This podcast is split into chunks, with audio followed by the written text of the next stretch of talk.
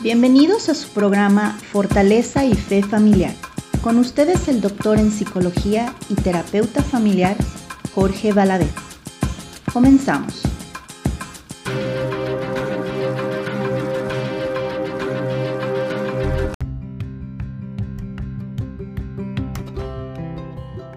Hola, ¿qué tal? Muy buenos días. Bienvenidos a todos ustedes a este su programa Fortaleza y Fe Familiar. Yo soy Jorge Valadez, doctor en psicología y terapeuta familiar. Bueno, saludos a todos nuestros radioescuchas que nos están escuchando a través del, del 1680 de AM acá en el condado de Fresno y todos sus alrededores, y a todas aquellas personas que nos escuchen a través de nuestra aplicación para Android y la página web, que nos escuchan de diferentes eh, lugares y otros estados de, de Estados Unidos, así como toda nuestra familia y amigos que se encuentran en México. Bueno, el día de hoy tengo a un invitado, un invitado que ya había estado conmigo platicando sobre un tema relacionado a la nutrición familiar. En aquel entonces, él nos platicó un poco sobre un libro que estaba terminando. Pues adivinen que ya lo terminó, ya lo leí, es muy bueno. Bueno, lo invité para que nos platicara al respecto. Y bueno, eh, obviamente les va a ayudar bastante porque es un libro que les va a ayudar a saber cómo educar a sus hijos en el amor. Para esto, bueno, César Carrilla, uno de los autores, es psicólogo, licenciado en psicología, tiene una maestría en terapia familiar sistémica, tiene más de 20 años de experiencia en la clínica, es especialista en atención integral de las adicciones, trastornos de personalidad, trastornos de comportamiento, estado de ánimo, en adolescentes, jóvenes y adultos. Además es terapeuta de pareja, profesor de universidad y de posgrado en las maestrías en terapia familiar y de desarrollo humano y organizacional. Es padre de cuatro hijos, aficionado a las artes, la lectura, la música y cine. Hola César, ¿cómo estás? ¿Qué tal Jorge? Buenas tardes. Gracias por la invitación. Un saludo para ti y para todos los radioescuchas. Gracias, César. Es un placer volver a tenerte por acá. Y bueno, pues la, logramos el cometido de volverte a tener aquí después de que hayas escrito el texto. Creo que estuviste acá por, la, por acá en enero, creo. No vaya tanto. Bueno, ya casi siete meses, meses después ya está el texto, ya está la venta, ya lo leí. Es, es, muy bueno. ¿Qué te parece si vamos platicando? ¿Quieres iniciar con algo en específico? Eh, sí, Jorge, muchas gracias. Este libro tiene la intención de ser un libro muy pequeñito y fácil de leer, que le brinde herramientas a los padres y madres de familia sobre el tema de cómo educar a los hijos de una manera que les permita nutrirse eh, relacionalmente, nutrirse de manera afectiva, entendiendo lo que hablamos en enero, que la, el amor no es un concepto abstracto, sino que en el tema de, de las relaciones, el amor es un concepto que implica pensamientos, sentimientos y también conductas. Fue algo de lo que hablamos la vez pasada en relación con, con una propuesta que nos hace el doctor Juan Luis Linares, sí. un psiquiatra y terapeuta familiar de la Escuela de Barcelona. Y este libro lo que hace es traducir esta propuesta de nutrirnos en la relación a, al campo de la educación de los hijos, cómo los padres y las mamás podemos generar mediante ciertas eh, herramientas una forma de educar a, a nuestros hijos de manera integral con base principalmente en dos conceptos, estructura y afecto. Uh -huh. Precisamente el libro se llama así, Estructura y Afecto para educar a los hijos en el amor, como una guía para generar la paz en estos tiempos violentos que de repente estamos viviendo. Sí, claro. Esto que comentas es importante, porque cuando hablamos de amor, luego de repente pensamos que tiene que ver solamente con, con la emoción, con el afecto, ¿no? Este, pareciera que el amor solamente es sentir algo, ¿no? Pero obviamente también tiene que ver con, con lo cognitivo, es decir, con pensar cómo pensamos el amor y obviamente con las prácticas, ¿no? Con, con, las conductas. Entonces, alguien obviamente no va a poder, bueno, a lo mejor sí puede, pero no será muy adecuado sentir amor por alguien y además tener unas prácticas contrarias a ello, ¿verdad? Claro, claro que son, son las incongruencias ideoafectivas. Sí, sí, sí. Pues, ¿Qué te parece? Bueno, el, el texto, la, tuve la oportunidad de leerlo y comienzas hablando algo sobre el ciclo de la vida, el ciclo, ciclos de la familia. ¿A qué, ¿A qué se refiere con esto?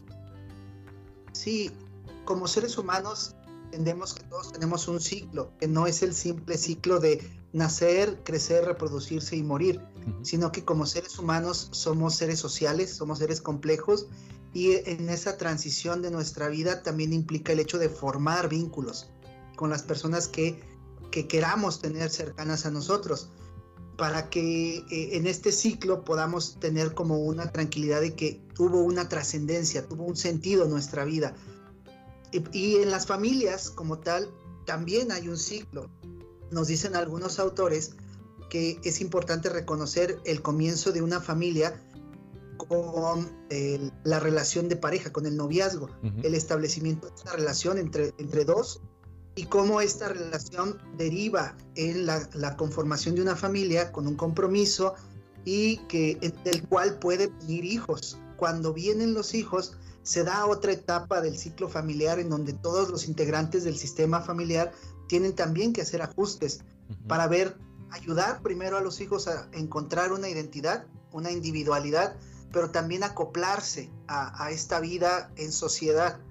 Entonces es la doble tarea de toda familia, ayudar a sus individuos a ser autónomos, pero al mismo tiempo ser sociales, integrados, para después en el ciclo vital de las familias ayudarlos a ver crecer y a partir en esta etapa que se le llama también del nido vacío, cuando la familia, la pareja se quedan de nuevo solos y los hijos empiezan a formar sus propios sistemas familiares y viene este reencuentro entre la pareja para volver otra vez a iniciar el ciclo, ¿no? Cuando nuestros hijos empiezan a formar sus propios procesos de vida familiar.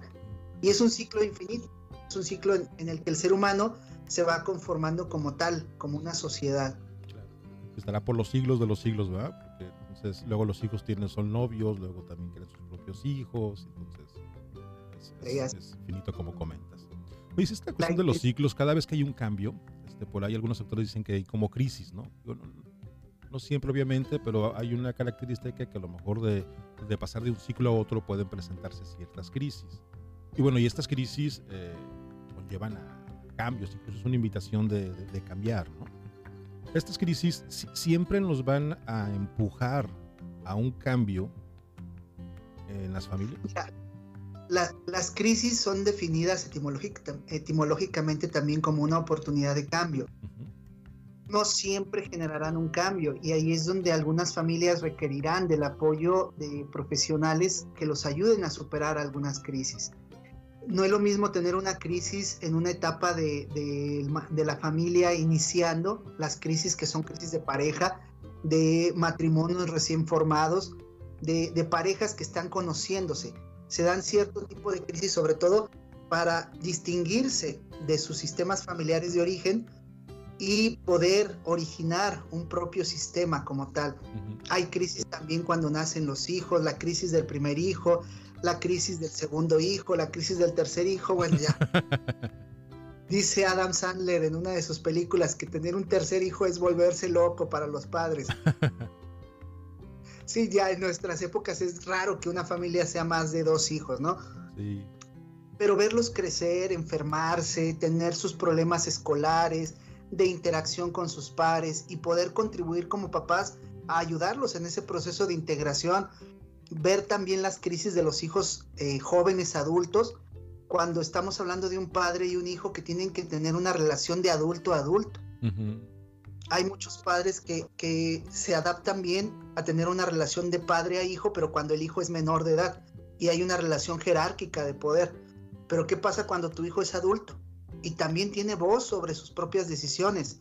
Algunos padres no se adecúan a esta crisis, a este cambio, y, vienen algunos conflictos, ¿no? En, una relación padre-hijo, pero de adulto a adulto. Ya no es el niño al que tú le hablabas. Y finalmente vienen las crisis de individuación, cuando los hijos van a partir y van a formar sus propios sistemas familiares o sistemas sociales de pertenencia. Hay algunos padres que se viven abandonados, viven como abandono la salida de los hijos.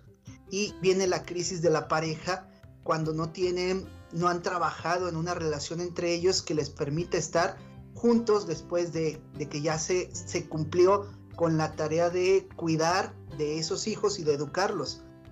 Viene la crisis de, y ahora tú y yo, cuando está el hombre de regreso en casa, ya jubilado, ¿no?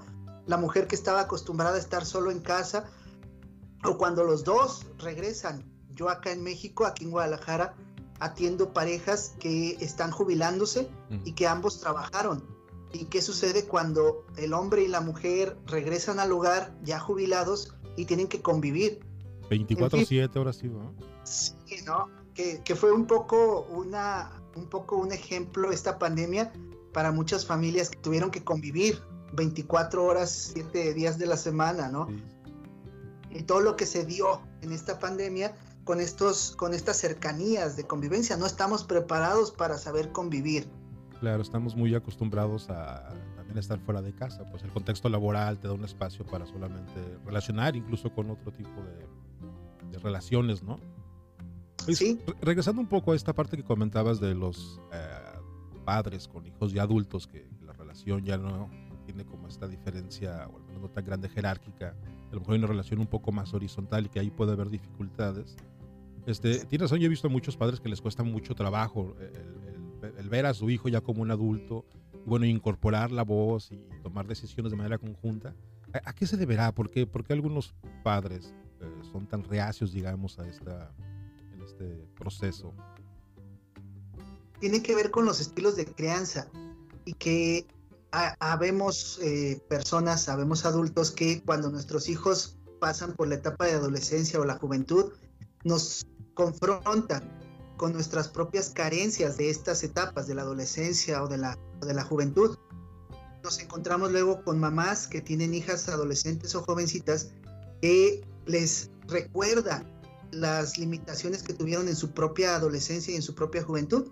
Y de repente nos encontramos con mamá, hija o papá e hijo compitiendo como si fueran igual igual.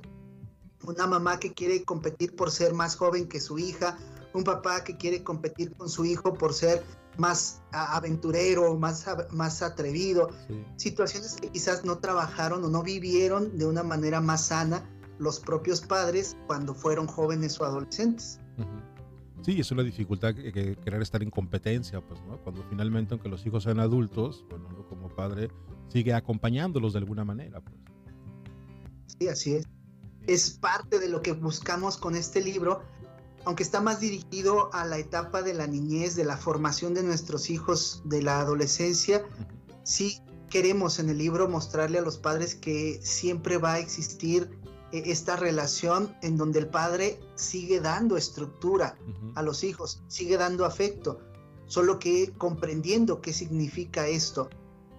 Acuérdate lo que dije hace unos instantes, el principal objetivo de la familia es formar individuos autónomos capaces de hacerse responsables de sí mismos, pero al mismo tiempo socializarlos, integrarlos a, un grupo social.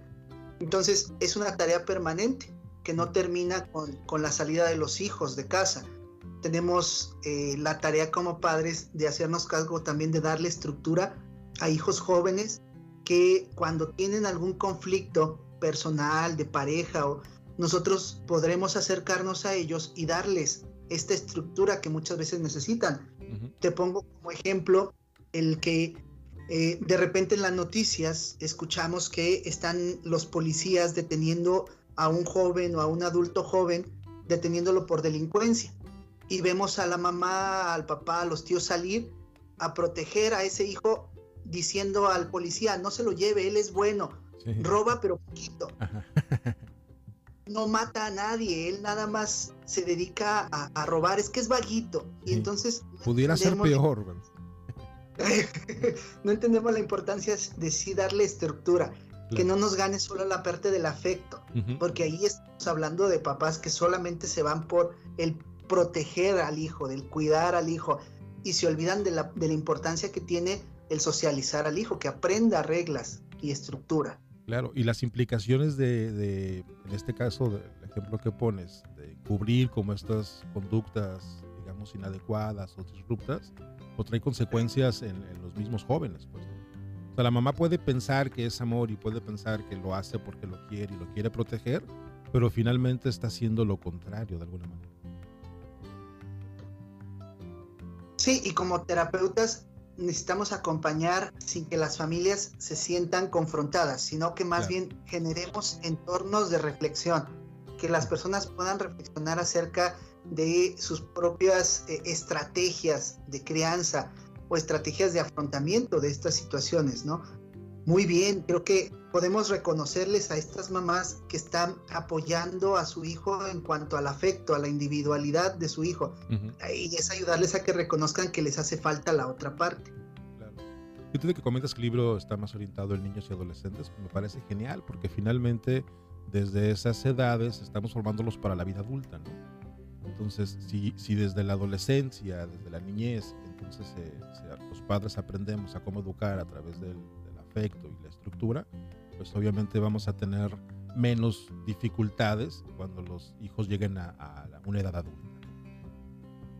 Sí, claro, y, estaremos asegurándonos más una salud mental de los hijos y, e incluso una salud mental de los propios padres. Claro si hacemos una tarea bien, bien eh, reflexionada, consciente de, nuestra labor de padres, podemos tener la tranquilidad en un futuro de que nuestros hijos crecieron con esa salud mental, que se van a hacer cargo de sí mismos. Y tendremos mucho más tranquilidad también como padres, de saberlos seguros, capaces de protegerse a sí mismos y al mismo tiempo de convivir con el mundo, de confiar en el mundo. Sí, claro háganlo por los hijos, pero también es una inversión para nosotros como padres. No queremos a un hijo, una hija de 30 años que todavía esté solicitando toda la, ayuda de nosotros. ¿No? si les no, no que tenga 35 y esté todavía ahí en casa. Claro. Oye, en el libro también hablas eh, sobre, en el ciclo de la vida familiar, ciclo vital de la familia, sobre aquello que permanece y lo que cambia. Sí, pensando en nuestra esencia, lo que permanece es aquello que le transmitimos a nuestros hijos, no nada más con palabras, sino también con nuestro ejemplo.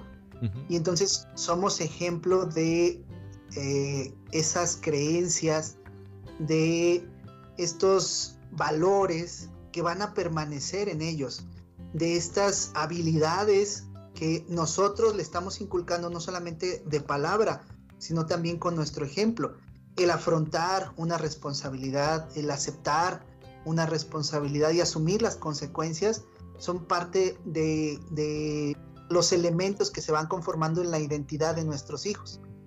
Esto que permanece yo, yo lo menciono como la identidad.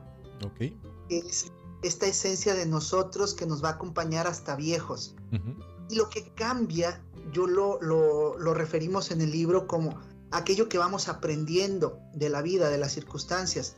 Vamos cambiando también narrativas, cómo vemos la realidad. Entonces, cambian nuestras perspectivas de la realidad conforme vamos creciendo y vamos teniendo experiencia, vamos adquiriendo experiencia. A veces cuando somos muy niños, creemos que nuestros padres son superhéroes. Después llegamos a la juventud y vemos que nuestros padres están llenos de errores porque va cambiando nuestra perspectiva de ellos. Y cuando somos adultos con hijos, comprendemos muchas de las razones de nuestros padres y aunque ya no pensamos que son superhéroes, sí podemos reconocer que tienen estas características humanas de, equivocarse y de aprender también que estamos adquiriendo nosotros. Entonces va cambiando también, inclusive va cambiando lo que le da sentido a nuestras vidas sobre todo en aquellos padres que empiezan a ver a sus hijos crecer, que se dedicaron durante muchos años a darle sentido a sus vidas siendo únicamente padres y se olvidaron de la conyugalidad. Diría el doctor Linares que le dieron tal sentido a la parentalidad, al ejercicio de ser padres, que se olvidaron de, de ser personas y de ser pareja. Entonces tenemos que recuperar ese sentido en alguna etapa de nuestras vidas, recuperar el sentido de nosotros mismos y de nuestra relación de pareja, porque ahora ya no somos en este mundo solamente padres de o madres de, sino que somos también personas que tenemos eh, intereses, que tenemos gustos. Y aquí es ayudar, por ejemplo, a mamás, a papás, a que si antes estaban absortos en guiar y, vivir a través de lo que vivían sus hijos, llevándolos a natación, llevándolos a piano, llevándolos y viviendo la vida por ellos o con ellos más bien, es, ¿y a ti mamá qué te gustaría hacer? ¿A ti papá qué te gustaría hacer? ¿Qué te gustaría aprender? Ya tu hijo es, está haciendo las cosas de manera autónoma, independiente. Ya no, ya no necesitas estar ahí tras de él. Pero ¿y qué vas a hacer ahora con tu vida, no? ¿Qué sentido le vas a dar a tu existencia? Y es, es, ayudar a las personas a que puedan entender que el sentido es cambiante, no permanece, sino que se transforma según las circunstancias de vida. Y eso se relaciona con otro términos que manejas en el libro que tiene que ver con el proyecto de vida, pues. Entonces, a, través del proyecto de vida es como vamos, eh, no sé si como adaptándonos a este constante cambio del, sentido de la vida. Claro, y el proyecto de vida tiene, tiene que ser revisado. El proyecto de vida es constantemente revisado no es lo mismo mis metas que tenía cuando niño, cuando, cuando adolescente o joven, a las metas que tengo ahora como un adulto que soy. Y entonces es ayudar a, que los padres puedan comprender que es importante que sus hijos tengan un proyecto de vida y que lo vayan adecuando a las situaciones cambiantes que vayan viviendo. Obviamente cada el mismo proyecto, el mismo proyecto de vida de, de los padres también a revisar. Perdón. No, no, no. Digo, ahorita pensaba que además de esto de los proyectos de vida, obviamente cada familia, cada persona tiene sus propios proyectos de vida. De repente hay como, me da la impresión que hay como mucho ruido externo, ¿no? Como, como tratando de cumplir mucho de aquello que culturalmente se nos demanda, incluso para cada ciclo de vida de la familia, ¿no? Es, me, imagino que hay una fórmula de decir, ok, ese es el proyecto adecuado, pero, pero ¿cómo una familia pudiera tener más o menos pistas eh, decía que el proyecto de vida que están construyendo, ya sea familiarmente o para los hijos, para la pareja, este, digamos que, que marcha por buen camino. Yo te comento eso que luego hay gente que está muy, muy, muy involucrada en otras cosas que pudieran ser importantes, ¿no? Este, tener tres autos, tener tres casas, este, conocer Praga, no sé, cualquier cosa, ¿no? Digo, seguramente está padre, pues, ¿no? Pero, pero ¿cómo puedes saber si, si, si es aquello que la familia o si es lo mejor para Sí, es que tomemos en cuenta que el, proyecto de vida puede estar influenciado por las exigencias sociales. Se nos exige responder a, a unos eh, ciertos tiempos, ¿no? Que si antes de los 40 no has conseguido tener una casa, comprarte un auto, si no has conseguido el dinero suficiente para viajar, eres un fracasado, entre comillas, ¿no? Situaciones que son presiones que se ejercen sobre las familias y que al mismo tiempo las familias ejercen sobre sus integrantes, sobre sus individuos. Eh, el mismo doctor Raúl Medina, un terapeuta familiar de aquí de Guadalajara, comentaba esto, ¿no? Reconocer los sistemas sociales como sistemas de influencia, pero también como sistemas generadores de, de presión, de maltrato inclusive. Y la propuesta es ser flexibles, tener esta flexibilidad en la capacidad de entender que hay ritmos, que hay tiempos. Un poco la, escuela de terapeutas familiares de Milán habla sobre la importancia del tiempo en nuestras vidas. Y, muchas reflexiones que han venido recientemente en donde habrá quien a los 20 años pueda estar terminando una carrera, pero habrá quien a los 40, habrá quien a los 60. Habrá quien a los 40 estará eh, ya consolidando una familia, teniendo un hogar, y habrá quien a los 40 apenas está comenzando a, pensar en un proyecto de vida de pareja y pensando en construir una familia. Y entonces tener esta flexibilidad para que nuestros proyectos de vida sigan ciertas determinantes sociales, pero no como, como una forma de generarnos enfermedad, presión, estrés, como como un poco de mapas, de guías que nos permitan saber por dónde podemos conducirnos, ¿no? Luego hay padres muy frustrados porque sus hijos terminaron la preparatoria y no saben qué estudiar, o empezaron una carrera y terminaron dejándola al segundo semestre y, se, se desesperan, se preocupan, piensan que este es el fin del mundo, si mi hijo ya perdió un año, al rato que, que pierda dos, se va a ir atrasando y qué va a pasar con él. Entonces es tener esta tranquilidad de poder saber que mientras estamos haciendo eh, una educación correcta, nuestros hijos van a tener sus propios tiempos y sus propios ritmos. Y ahorita que estamos en tiempos en que los chicos están eh, ingresando a sus carreras o preparatorias. ¿no? Sé que en Guadalajara, la máxima casa de estudios de la Universidad de Guadalajara, salieron sus listas hace un par de días. ¿no? Entonces es el momento en que hay risas y llantos, ¿no? Muchos chicos que sí pudieron entrar a la universidad y otro montón de chicos que no pudieron entrar a la universidad. Pero esta presión es cierta, eh, tienes mucha razón. O sea, a mí se me hace como un poco complicado que un joven de 17, 18 años de edad tome la decisión de estudiar algo. O sea, ya hay una presión de que tiene que elegir algo a lo que se va a dedicar toda la vida. A los 18 años de, 18 años de edad, pues está complicado, ¿no? Este, entonces, obviamente, esa presión tienen que ayudar a hacerla más leve, pues, ¿no? O sea, sí está bien que elijan una carrera, pero obviamente si el chico se da cuenta que al semestre o dos semestres no es lo que más le, le gustaba, no era lo que él pensaba, pues puede moverse a, otro, a otra carrera, no tiene que hacer exactamente eso. Y creo que ahí también esto que tú, que tú hablas del, del afecto y, de, ir acompañando a los hijos, darles estructura, incluso creo que eso puede ayudarles a que los chicos tengan más claro eh, un poco sus, sus, sus deseos, sus intereses, ajá, y ayudarles a que tomen las elecciones, sí, que sean más favorables para ellos. Sí, las elecciones más sanas, incluyendo parejas, incluyendo amistades, incluyendo experiencias, porque luego los jóvenes, sobre todo desde la adolescencia, tendemos a tener conductas de riesgo. Y entonces hay que, hay que estar ahí para que ellos nos cuenten, que podamos ayudarlos a elegir las experiencias que sean más saludables para su vida y que si llegan a equivocarse puedan corregir esos errores, aceptar sus errores, aceptar las consecuencias de sus errores y poder corregirlos. E, ese es el acompañamiento que como padres necesitamos tener. Yo, yo les recomiendo mucho a los papás, deja de sermonear un poco, unos meses a tu hijo y empieza a preguntarle. Solo eso. Deja lo que te diga. Tú, tú, les propongo esto como una estrategia, Jorge les digo, la, siguiente tarea va a ser durante el próximo mes solo preguntarle a tu hijo, mostrándole interés en lo que hace, en lo que piensa, en lo que quiere, y no vas a decirle lo que tú crees que está bien o que está mal, solo interesándote en él. Y se vuelve una vía para que el hijo se dé cuenta que el padre está ahí para, para escucharlo, para acompañarlo. Y, y, se rompe con esta lucha de poder, ¿no? Donde el padre sermonea, sermonea. Sí es importante que los padres corrijan, ¿eh? Aclaro. Ah, la, labor del padre es corregir. La labor del hijo es revelarse.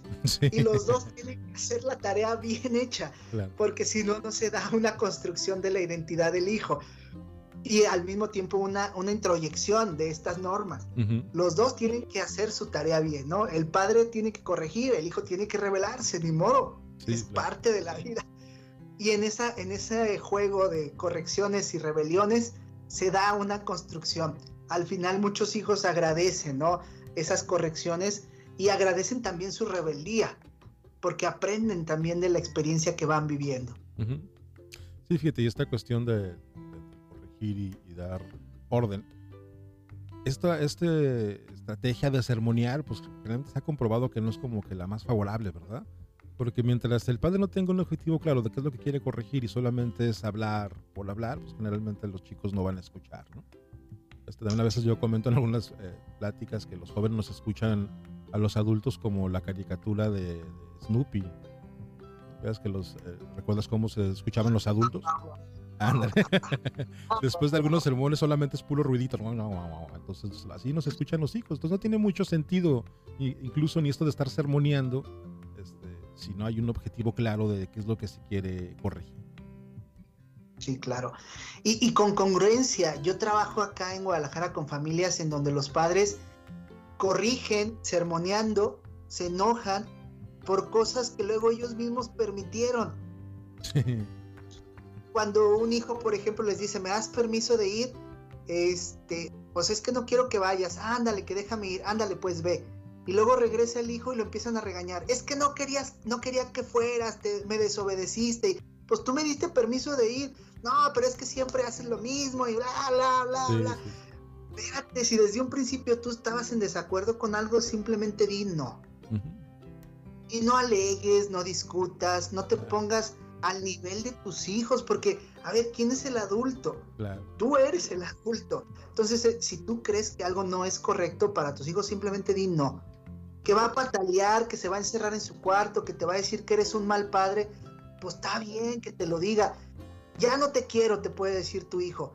Ay, es que me duele que me diga que ya no me quiere. Pues que lo diga, pero si es no, no, no te pongas a alegar al, al, par, al tú por tú, como si fueras otro adolescente peleándote con un adolescente, ¿no? Claro, Sí, fíjate, incluso cuando dices esto de, que no te quiero, este, sabemos que es una respuesta reactiva del chico, ¿no?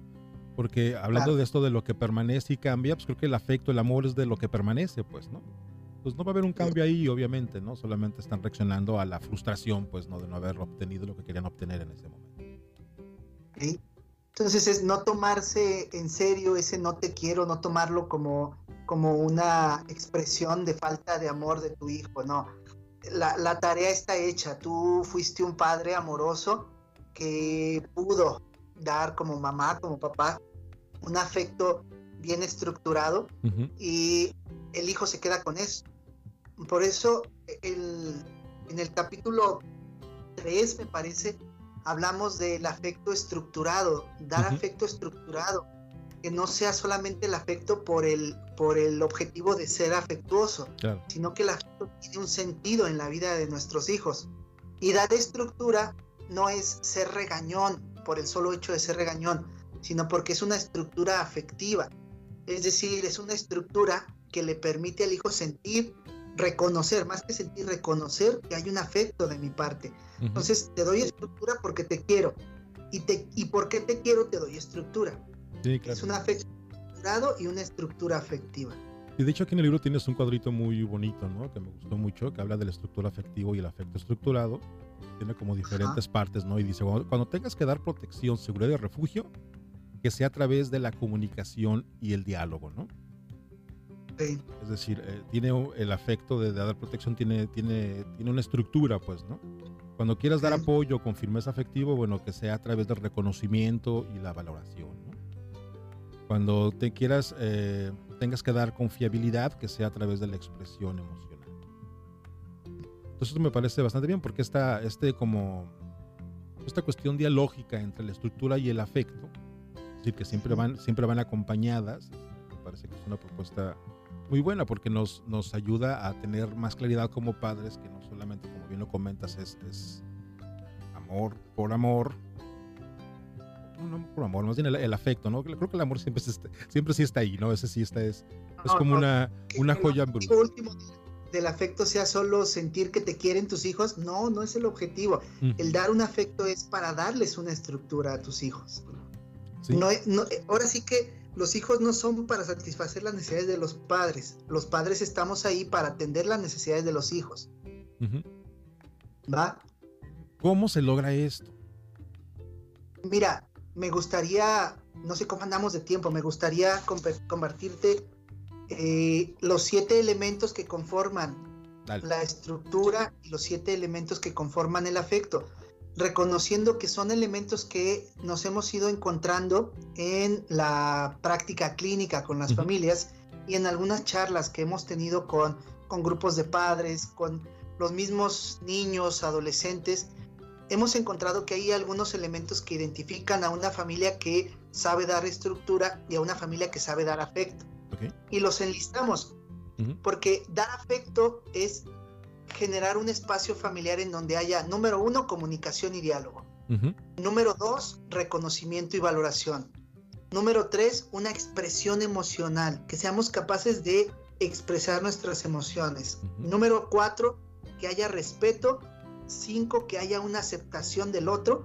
Seis, que haya una atención con aprecio. Y siete, una convivencia con ternura. Siete elementos que reúnen las familias que tienen bien ubicado lo que es brindar afecto. Y hay siete elementos para identificar una familia que sabe dar una estructura adecuada, que es el número uno, la protección. Es darle a los hijos protección, seguridad y un refugio seguro. Número dos, dar apoyo, que es esto de dar una firmeza afectiva. Número tres es ser confiables para tus hijos, que puedas generar un ambiente de confianza. Cuatro, que haya certidumbre, que sepamos qué se puede esperar en esta familia. Número cinco, que los enseñemos a socializar, a convivir, mezclando la independencia y la autonomía con la adaptación, con la interacción. Número seis, dar reglas claras. Y número siete, límites. Límites claros, que puedan ser flexibles, pero que no caigan en ser rígidos ni tampoco límites difusos. Son como siete elementos que vamos a encontrar ahí en el libro que identifican a cada una de las partes, ¿no? Más adelante vamos a plantear cómo, cómo mm, mezclarlos, cómo relacionar el afecto con la estructura para que siempre vayan de la mano. ¿Va? Más adelante, no sé si gustas que lo, que lo comentemos más adelante. Sí, sí, sí. Porque tenía entendido que íbamos a tener una pausa, ¿verdad?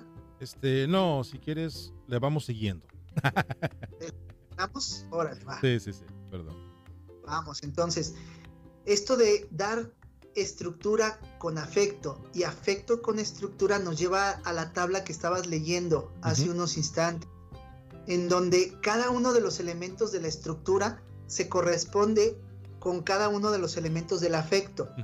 De tal manera que cuando tú estés dando estructura, también se esté dando una relación de afecto.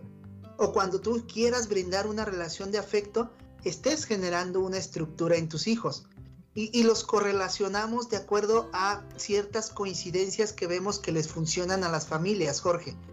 Cuando pueden coincidir una estructura, un elemento de la estructura con un elemento del afecto, es cuando vemos que las familias pueden favorecer un desarrollo más saludable en sus hijos.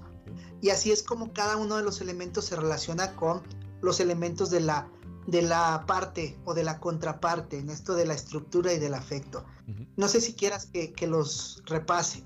Si quieres un, par de ellos, ¿no? Un par de ellos para, para que no para que compren el libro y lo lean con calma todas las personas. Por ejemplo, cuando tengas como papá que dar reglas, poner una regla, es importante que sea clara esa regla. que, que si es un no, es un no, claro. Pero que lo hagas, esto, esto de las reglas es parte de la estructura que necesitamos darle a nuestros hijos, pero se correlaciona con el afecto. Hay un elemento del afecto que nos permite dar reglas de tal manera que no se pierda el afecto, que no parezca que porque te estoy imponiendo una regla, estoy dejando de brindarte un afecto que es necesario para tu desarrollo. Y entonces les proponemos a las personas que leen el libro, que cuando pongas una regla, pienses también en hacerlo con atención hacia tu hijo, hacia tu hija y con un aprecio, que es un elemento del afecto. Entonces, si tú estás diciendo un no, ponle atención a tu hijo, ponle atención a cómo responde a ese no y aprecia a la persona, porque quizás estás diciendo un no o estás estableciendo una regla para la conducta que está cometiendo tu hijo, pero no está siendo en contra de tu hijo. A la persona la amamos, a su conducta la tenemos que corregir. Y es, esto así permite que tu hijo acepte una regla reconociendo que él está siendo respetado, está teniendo este aprecio como persona, como ser humano. No, te puedo dar mis razones para ese no, pero si yo noto que tú estás molesto y no vas a escuchar, aprecio eso, reconozco eso, te estoy dando una atención a tus reacciones, a lo que tú estás expresándome. Y entonces tengo esta relación muy de aquí, del momento, de, este momento, para poder estar contigo, que, es importante para los padres reconocer el estar con los hijos, que los hijos puedan reconocer que estamos con ellos. Viceversa, cuando un hijo está triste, está encerrado en su cuarto, tú puedes llegar con él, puedes quererle brindar un abrazo, una expresión emocional que es un elemento del afecto, y quieres llegar y sentarte con él, y a lo mejor quieres eh, platicar con él, pero quieres acercarte, quieres que él sienta tu apoyo emocional, que le estás expresando tu afecto, pero también respetas su expresión ante esa reacción. Si el hijo quiere hablar, que sepa que puede hablar contigo, que puede confiar en ti. Y así mezclas la expresión emocional con la confianza. la confianza es un elemento de la estructura. Claro, la expresión emocional es un elemento del afecto y la confianza es un elemento de la estructura. Si tú te acercas y te sientas en la cama que tu hijo sepa que puede hablar si quiere hablar, o que puede abrazarte si quiere hablar, que si quiere abrazarte, porque puede confiar en ti. Que lo que te cuente no se lo vas a ir a contar a, a su tía, a sus primos, a la abuela, que puede confiar en ti. Publicarlo en Facebook.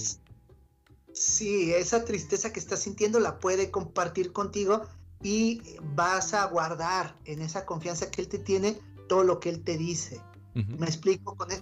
Estos son dos ejemplos, ¿no, Jorge? Sí, sí. Que, me decías tú de cómo relacionar. Claro, es interesante porque luego los papás tenemos, eh, en ocasiones pensamos que poner regla es como que sale nuestro nuestro personaje así tipo coronel y decir, no, no vas, ¿no? O no, no sales, o no, cualquier cosa. Y como que tuviera que ser uno extremadamente rudo, rígido, ¿no? Eh, como, que, como que se cree que solamente es la única manera de establecer una regla, ¿no? Y obviamente no, pues o sea, cuando lo combinas con esta parte de lo afectivo también, pues le das un espacio también al chico para que manifieste lo que siente. Yo te comentaba, si se le dice no, el chavo llora, se frustra y todo, pues que sepa, sepa que estás ahí, ¿no? Incluso se le puede apoyar emocionalmente estando, como bien comentas con él, pero el que lo apapaches y digas, ah, este, por la frustración que siente por el no, no significa que el no va a ser sí, ¿verdad? Así es. sigue siendo no, pero ahí estoy, y te apoyo, y te, atiendo, y te aprecio. Aquí está, te, pongo atención, la atención que necesitas. Y así entonces los hijos van entendiendo que el que haya una frustración no quiere decir que haya un desamor.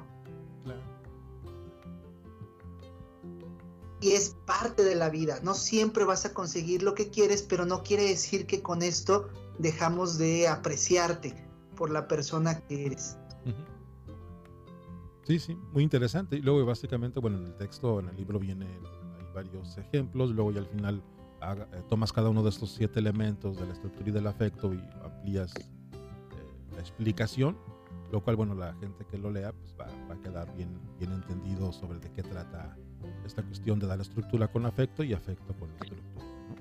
Y creo que es un, la verdad, así que comento a los que nos escuchen, es un texto, eh, afortunadamente, no son de esos librotes que tienen cientos de páginas, entonces también se, se, agradece que sea breve y porque es breve y conciso, pues, ¿no? Eh, de repente hay algunos que se echan demasiados rollos y a veces son redundantes incluso, me gustó porque es, es muy, muy leíble, pues, ¿no? Este, yo lo agarré y en una sentada me lo aventé todo porque obviamente entonces tiene, está escrito de una manera que, que es agradable. Y muchas gracias, Jorge. Por ahí ponemos algunos, eh, tratamos de definir cada uno de los elementos que conforman la estructura y el afecto y recuperamos algunos pensamientos, algunas reflexiones, algunos poemas inclusive que, que ayudan a entender porque le puedes decir a tu papá que ponga reglas, ¿no? Y el papá te puede decir, pero ¿qué son las reglas, doctor Jorge? Y, tratamos de definir ahí qué son las reglas, para qué sirven, para qué son útiles. Le decimos a un papá, es que dele aprecio a su hijo, es una palabra rara, la verdad, pero ¿qué significa el aprecio? y ahí tratamos de definir en el libro con algunos poemas, con algunas reflexiones, incluso con algunos videos. No sé si te diste cuenta que, en el libro tratamos de que la gente vea videos que le ayuden a comprender cosas que... Se abre un par de links, uno del cantante y el otro que, ah. no lo entendí, era un video medio extraño. Después me lo explicarás. Este, bueno, pero, lo estoy diciendo más rápidamente. En el segundo ya no me di, me di cuenta. Sí vi el de Ed Sherman, se llama. Ah, una canción que se llama Fotografía, donde vemos el recuento de la historia familiar de este chico desde bebé. Oye César, pues un, gusto haber leído el texto. Nos quedan tres minutos. ¿Qué, te gustaría comentar? Podemos, me gustaría a mí decirle a, a tu audiencia, leerles quizás un poco este poema de Amado Nervo. No sé si recuerdas que al inicio del libro pongo poema sobre lo que es la vida y cómo, cómo encontrarnos al final de nuestros días, al final de nuestras vidas con esta paz que da el haber hecho las cosas lo mejor posible. ¿no? Sé si me permitas que podamos mejor leerles este poema a tu audiencia. ¿Te parece bien? Me parece bien. Bien. déjame entonces ponerlo aquí para no cambiar las palabras porque aunque parece listo, no tengo memoria fotográfica, entonces puede ser que cambie alguna prosa por un verso y un verso por una prosa y entonces me demanden los derechos de autor del poema. lo pongo acá en pantalla. Dice el poema de Amado Nervo, muy cerca de mi ocaso, yo te bendigo, vida, porque no me diste ni esperanza fallida, ni trabajos injustos, ni pena inmerecida, porque veo al final de mi rudo camino que yo fui el arquitecto de mi propio destino, que si extraje las mieles o la hiel de las cosas, fue porque en ellas puse hiel o mieles sabrosas. Cuando planté rosales, coseché siempre rosas. Cierto, a mis lozanías va a seguir el invierno, mas tú no me dijiste que mayo fuese eterno. Hallé, sin duda, largas las noches de mis penas, mas no me prometiste tan solo noches serenas. Amé y fui amado, el sol acarició mi faz. Vida, nada me debes, vida estamos en paz. Bonito. Y que nuestros hijos puedan decir eso, ¿no? Padre, nada me debes, Padre, estamos en paz. Que podamos ofrecerles a nuestros hijos tanto noches difíciles o días difíciles como días de sol. César, pues muchas gracias nuevamente por, haber compartido con nosotros. Este, no sé, pásanos tu, correo electrónico, porque alguien quiere comunicar contigo para pues, les expliques cómo es la adquisición del texto a quien esté interesado. La verdad que es muy recomendable. Y bueno, y gracias por toda la información que nos acabas de brindar. Este creo que es de utilidad para todos los que nos escuchan.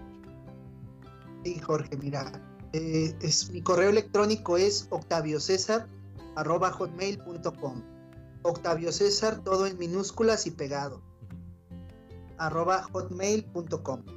Y en Facebook me encuentran así como Octavio César Carrillo Flores. Esa es mi, cuenta oficial. Ok. Pues ahí está. Nuevamente muchas gracias. Gracias a todos ustedes por su atención y nos escuchamos la próxima semana en otra transmisión de este su programa, Fortaleza y Fe Familiar.